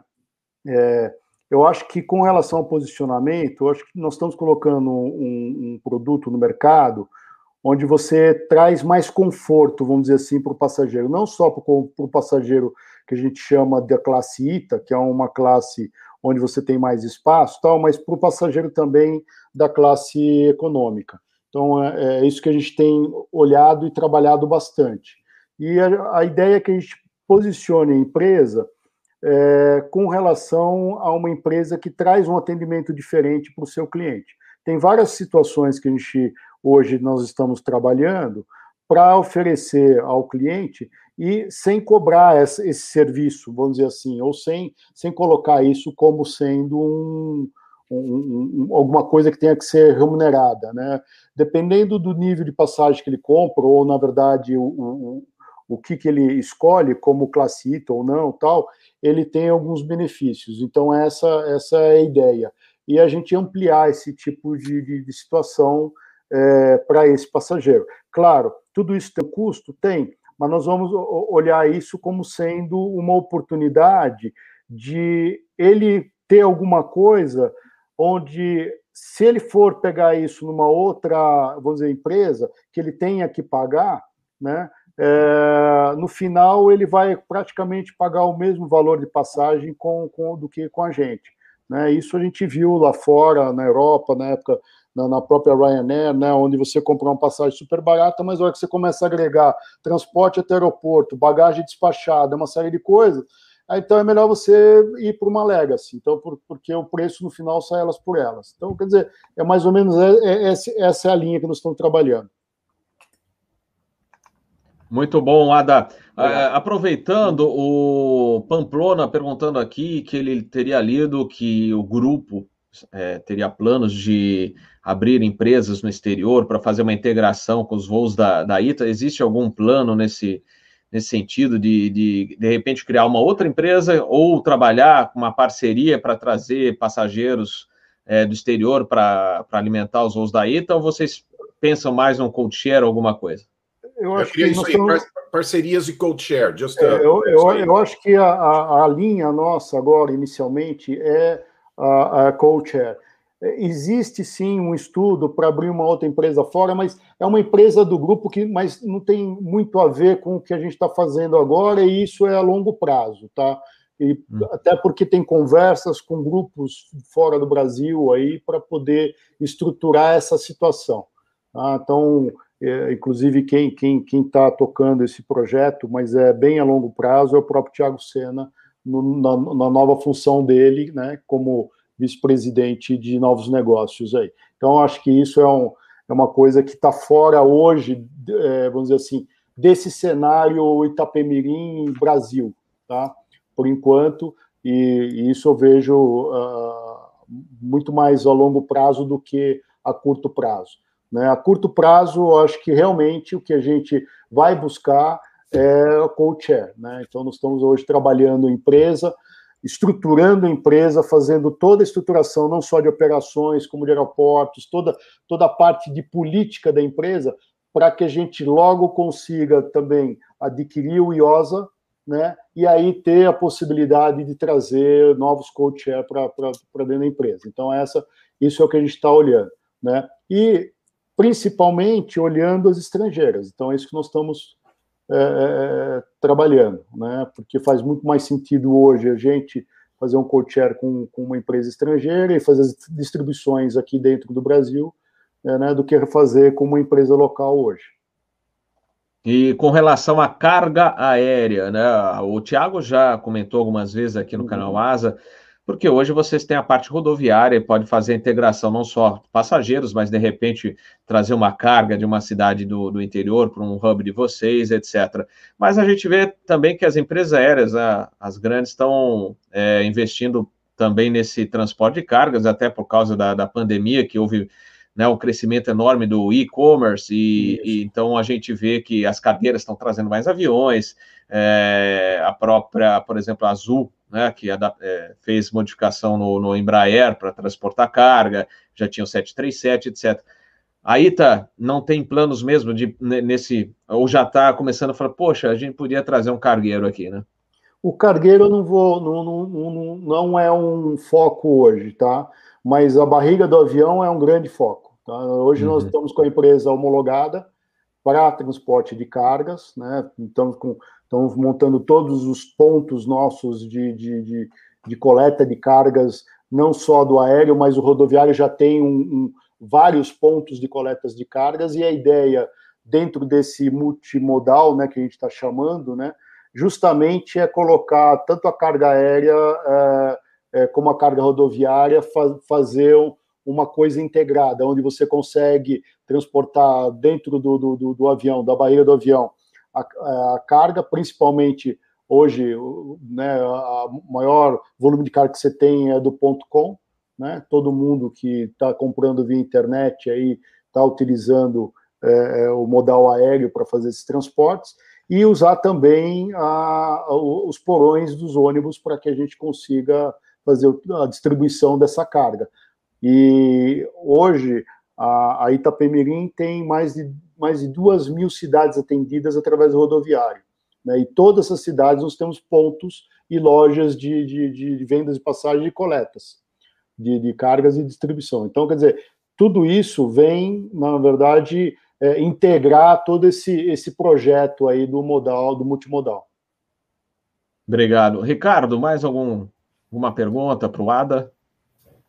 Na verdade, quando é que o Itaclube chega? É, e como é que vocês pretendem, é, no caso, fazer um offset da desvantagem competitiva que é voar com 162 assentos, enquanto na mesma rota a Gol está voando com 86, a Latam está voando com 74 no mesmo equipamento, e você obviamente tem um trade-off entre conforto do passageiro e o custo por, por, por assento. Então essas, essas, essas duas, porque você está falando de, um, de uma tarifa muito parelha às outras, às outras companhias, é, como é que, qual que é o pulo do gato para isso ser eventualmente até rentável para a ITA?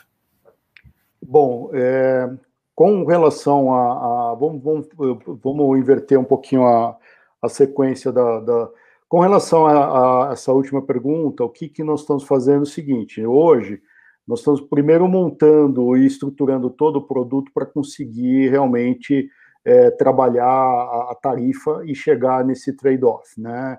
Então é, essa é a situação mas que também não é muito é, é, a mais do que o que a gente tem hoje, até porque é, a Ita, queira ou não, é uma empresa que está entrando no mercado hoje é, sem custo, né? vamos dizer assim, é, passado, sem passivo.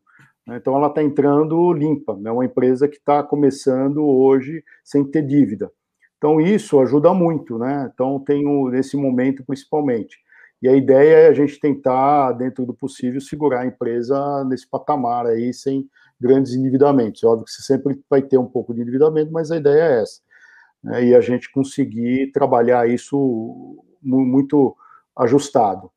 É, com relação a, a, a, o que tem acontecido com relação ao número de assentos, né, hoje, eu acredito que o que a gente tem de load factor é, proporcional ao, ao, que tem as outras, eu, eu acho que se a gente tiver hoje com 90% de load factor e as outras estiverem com 80% de load factor, nós estamos praticamente é, é, é, é, parelho né, em relação a isso. Eu acho que essa é a situação. E por enquanto o mercado tende a crescer sim, mas eu acho que não vai passar de 83%, 85% de load factor nas outras empresas aí. Eu acho que é o, é o patamar que o mercado trabalha e sempre trabalhou, mesmo antes da pandemia. Né? Então, a ideia é a gente conseguir, com essa redução de SK, aumentar o nosso load factor em relação às outras. Essa é a nossa tendência. Né? É, desculpa, qual foi a outra pergunta? Você pode repetir para mim? O Ita, o Ita Club. O Ita Club. O Ita Club nós estamos começando, eh, já está pronto praticamente, está desenhado, né? É, provavelmente até outubro, novembro, a gente já deve estar com ele é, implantado, né? 100%. Então, a gente tem trabalhado um modelo um pouquinho diferente do que a, a, as outras empresas trabalham. A ideia é a gente trabalhar, mas sem pontuação, a gente fazer uma outra forma de remuneração. Tá? Então, essa é a ideia. Não dá para abrir aqui, até porque é estratégico do negócio. Tá? Perfeito. Ada, o Milton Parnes acompanhando aqui. Grande abraço, Milton, que foi meu instrutor em rota na Rio Sul. É. Né? E Agora ele está lá com a gente. Isso aí. É, fez o voo dele esses dias aí, estava todo feliz, sorriso de orelha a orelha. Show. Peter, mais alguma, alguma questão aqui? Achei que eu já tinha cumprido minha cota aí, mas eu vou aproveitar então, viu? Feedback de passageiro, conseguiu alguma? Eu acho que o maior problema seu agora no momento é você ter um voo ótimo para ir, mas você pode não ter um bom para voltar. Isso aí. E é, passa um problema às vezes, né? É, já teve é, feedback dos passageiros, ouviu já. coisas interessantes? Que Nós que temos, hoje, é, o que, que acontece? A, a tendência agora é a gente conforme for entrando essas novas aeronaves, a gente conseguir fazer os voos mais ponto a ponto do que fazer os voos circulares. É, no momento que a gente lançou essa malha, nós fizemos vários voos circulares justamente para você melhorar a disponibilidade da aeronave e melhorar também o aproveitamento da tripulação. Mas a ideia é que a gente consiga fazer os voos é, dessa forma, né, mais ponto a ponto. A hora que você tiver toda a frota de cinco aeronaves no, no, no, no, no voo, isso fica muito mais fácil e as malhas já estão desenhadas para isso. Robert. Oi. Perfeito, deixou. Eu estava aqui vendo o seu, coletando mais algumas questões, porque a gente já vai agora para a etapa final do nosso episódio, comentar aqui dos Correios, que com a privatização pode ser um bom negócio para vocês, né?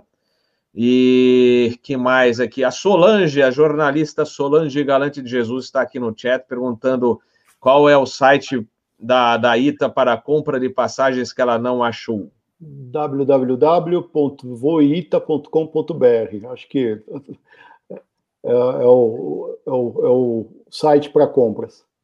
Aí, Solange, anotou? Obrigado. é isso aí. Bom, vamos lá. Uh, Adalberto, é, é, queria agradecer a oportunidade né, de você estar aqui conosco, aqui no canal Asa, passando a fazendo essa atualização com relação a Itapemirim, né, da parte de transporte aéreo, e convido você agora para participar aqui da nossa rodada final, aí as considerações finais do episódio, e eu vou começar por você, as suas considerações finais, não só com, com relação a Ita, o que você quiser é, comentar nesse final do episódio do Asa News de hoje.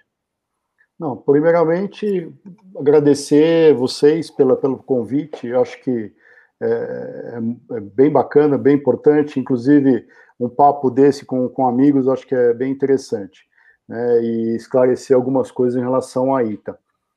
A ITA é uma empresa entrante né, no mercado, nós estamos realmente começando ela com, com bastante gás, bastante energia, a, a ideia é que é, isso é, é prevaleça e, e, e, faça a empresa crescer num, numa velocidade é, é, bem grande, tá? Nós temos um, vamos dizer assim, uma meta e um objetivo muito é grande em relação à ITA. É, estamos trabalhando, claro, com o pé no chão, dentro do que o mercado nos oferece.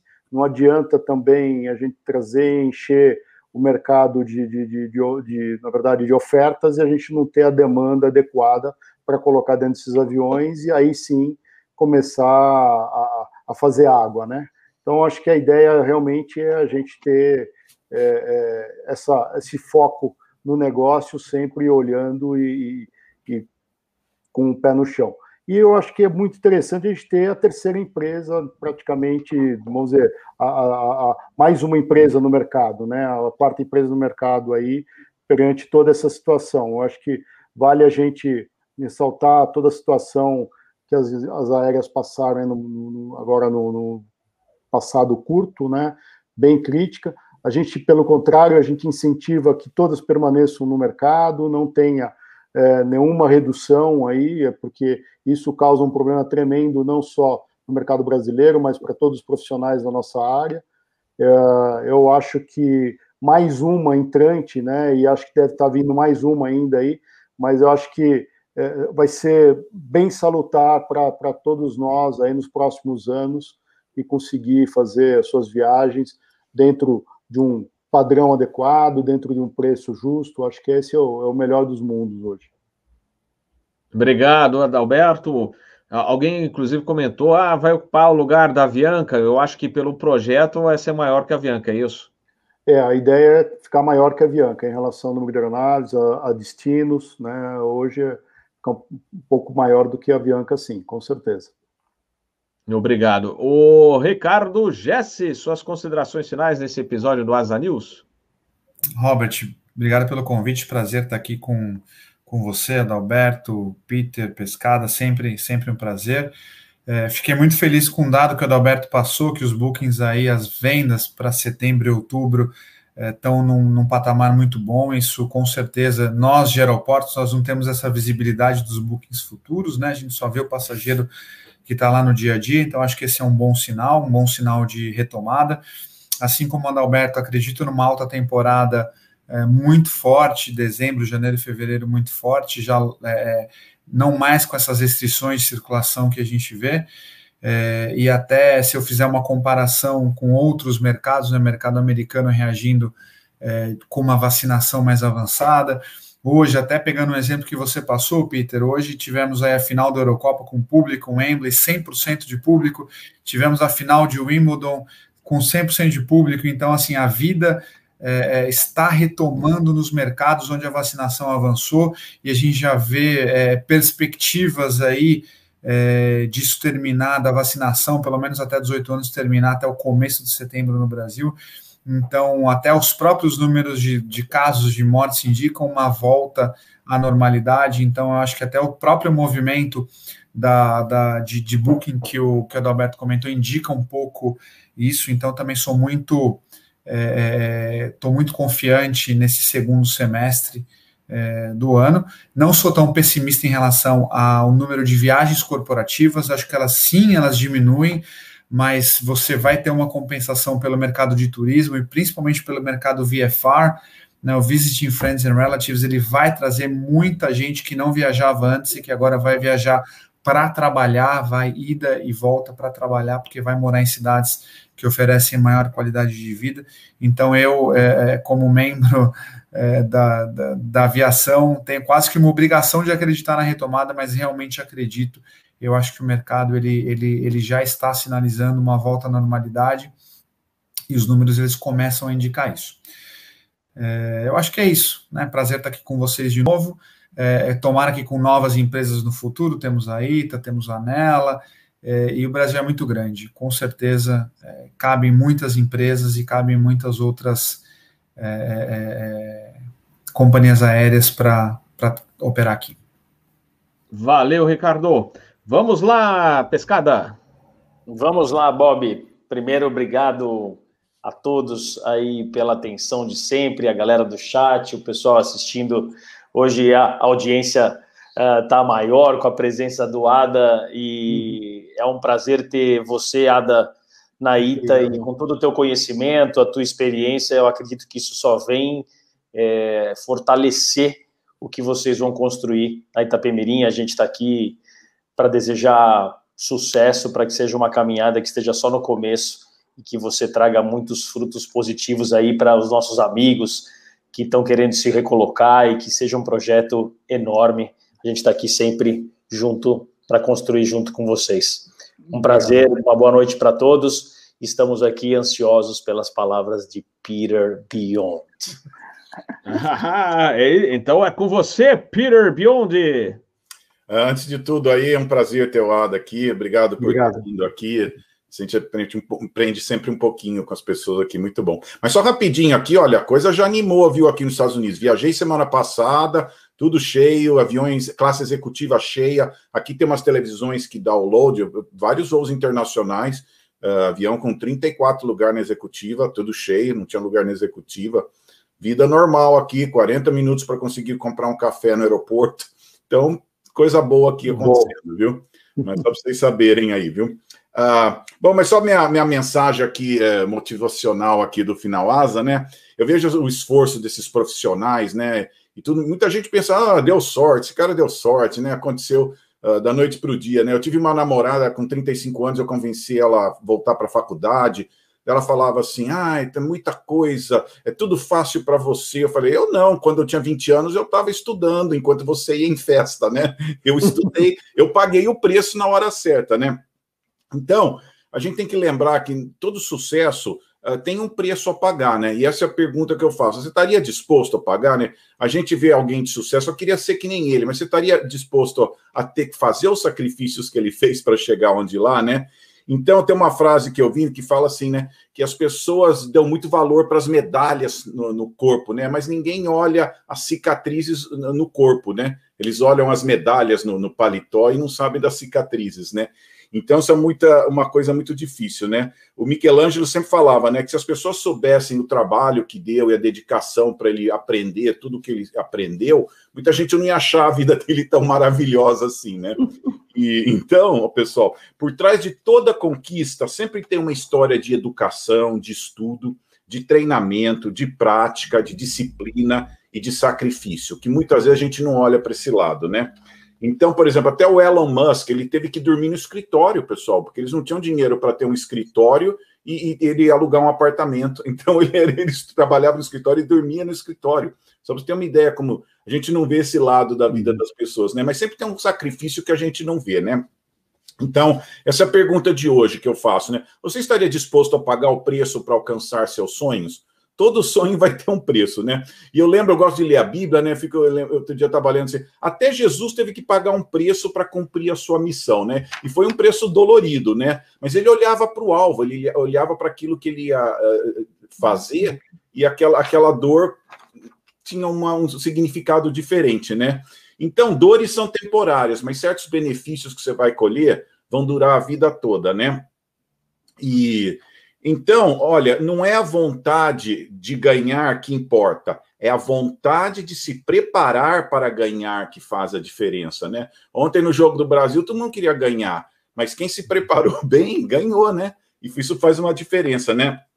E eu dou muita aula, eu sempre falo para os alunos, né? A prova é igual para todo mundo. Por que, que a prova para uns é uma felicidade, uma alegria, e para outros é um desespero? É a mesma prova para todo mundo. A diferença foi em quem se preparou em quem pagou o preço para alcançar aquilo, né? Então, essa é a minha pergunta, pessoal. Todo mundo que venceu teve que pagar o preço. Se você estiver disposto a pagar esse preço de dedicação, estudo, você pode chegar lá, tá? Então, essa é a minha mensagem de, de hoje, né? Pergunte-se a si mesmo: assim, eu quero ser igual aquela pessoa, mas eu quero passar pelo toda a dureza, o trabalho, o estudo e dedicação que eles tiveram. Então, essa é a pergunta para hoje, tá? Muito obrigado aí, Pescada, Ricardo, Adalberto, Robert, obrigado pelo convite. Convite. Fala tanto de Covid. aí, tá? Olha. Aí, todo mundo aí. E boa semana aí para todo mundo. Obrigado. Ô, Peter, Valeu, o português Peter. tem uma, um ditado perfeito para isso que você falou, de uma forma bem chula, uhum. é, tem, é, manchando um pouco toda a sua poesia. O, a gente tem um ditado, né? Todos veem as pingas que eu tomo, mas ninguém vê os tomos que eu levo, né? Hum, então, é, correspondente em português acaba sendo mais ou menos isso. É isso. Exatamente. Ah, muito bom, Peter. Como sempre, mensagem muito boa para a gente encerrar o nosso Asa News. E por falar em estudo, esforço, a Kalina é, da AMAB, Associa Associação das Mulheres Aviadoras do Brasil, mandou uma mensagem aqui. Por gentileza, lembra o pessoal que eles estão oferecendo bolsas, né? É, para o pessoal aí, PP, PC, curso de comissário. Então, entrar no Instagram da AMAB, Associação das Mulheres Aviadoras do Brasil, que vai até o dia 15 a inscrição para esse para concorrer a essas bolsas. São várias bolsas, né? Então tem para PP, para PC, é, para comissário. Então não esqueçam de entrar lá no Instagram da AMAB para fazer a inscrição e concorrer a essas bolsas aí de estudos. Mandar mais um alguns abraços aí para a galera aí que está no chat, amigos de longa data, o Alex Persicílio, grande Alex, um grande abraço. Camabo, lá de Aracaju, grande Camabo, valeu aí. E George Schneider, George falando aí que tem muita fumaça lá na área de Guarulhos e a Patrícia, que é controladora lá eh, na Torre Guarulhos, falou: olha, hoje está com muita queimada, a visibilidade está prejudicada em Guarulhos, hein? Então, e aí aproveito para emendar aquele alerta para os baloeiros não soltarem balões, uma por causa do perigo para a aviação. Aliás, passei raspando, não, até esqueci de comentar, é, passei raspando num, assim, muito próximo, quando fui interceptar o ILS lá da. ILS, não, o procedimento, final do procedimento RNAV da 17 uhum. direita em Congonhas. Foi ontem, ontem, gente. A sorte que estava durante o dia, mas ó, mesmo assim, durante o dia, não ia dar tempo de desviar se ele viesse pouquinho mais para o lado do avião. Então, gente, e ele, esses balões também né, causam incêndios, incêndios florestais, queimadas. Então, é, pessoal, né, é, é não, a gente cansa de puxar a orelha dessa turma aí, mas está difícil. Muito obrigado, Adalberto, Ricardo, Pescada e Peter. É, valeu pela participação hoje no Asa News, muito legal bater esse papo com vocês. A gente volta na quarta-feira em live com, no Fly Safe. Faz tempo que a gente não faz uma live do Fly Safe. É, eu acho que é 8 horas da noite, porque é tudo em função de escala, etc. Mas já está lançado o episódio aí para vocês na página do, do canal Asa. Então é só clicar lá, tem o horário certo. Mas se não falha a memória, é às 20 horas. E na quinta-feira, mais um cafezinho com o mestre Soares para falar de tráfego aéreo. Na quinta-feira será às 18 horas, 6 horas da tarde este bate-papo com o mestre Soares para falarmos de tráfego aéreo, regulamentos, etc. Tá bom, pessoal? Então, essa a, a programação aí para vocês. Valeu, galera do chat, valeu todo mundo. E quem não assistiu também, agradeço aí. Chegando aos poucos aos 30 mil inscritos. Falta pouco, gente. Tá? Vamos lá, vamos lá. Se vocês tiverem algum conhecido aí que curta aviação, fala para se inscrever, porque não paga nada, né? Vocês podem acompanhar a nossa live aqui é, com os alertas, né? Esse é o principal, né? Aí você aciona o sininho, aí você já, opa, tem live aqui, aí você já vai correndo aí assistir o nosso bate-papo. Então a gente volta com o Asa News, provavelmente, eu não sei se vamos, a gente confirma, se a gente faz no domingo que vem, é para ser no domingo que vem, mas dia 18 de julho tem, é uma data importante, é a data do, é o aniversário do um conhecido de vocês, do Captain Bob. Então, eu não sei onde eu estarei domingo à noite ainda, mas provavelmente a gente faça nosso episódio aí da, no, dia do, no dia 18, que é, será domingo que vem. Tá bom, galera? Valeu e abraços a todos. Obrigado mais uma vez ao Ada aí pela participação especial Obrigado. e aos nossos convidados aí, o Peter Pescada e Ricardo Jesse. Valeu, até boa semana, hein? Tchau, tchau.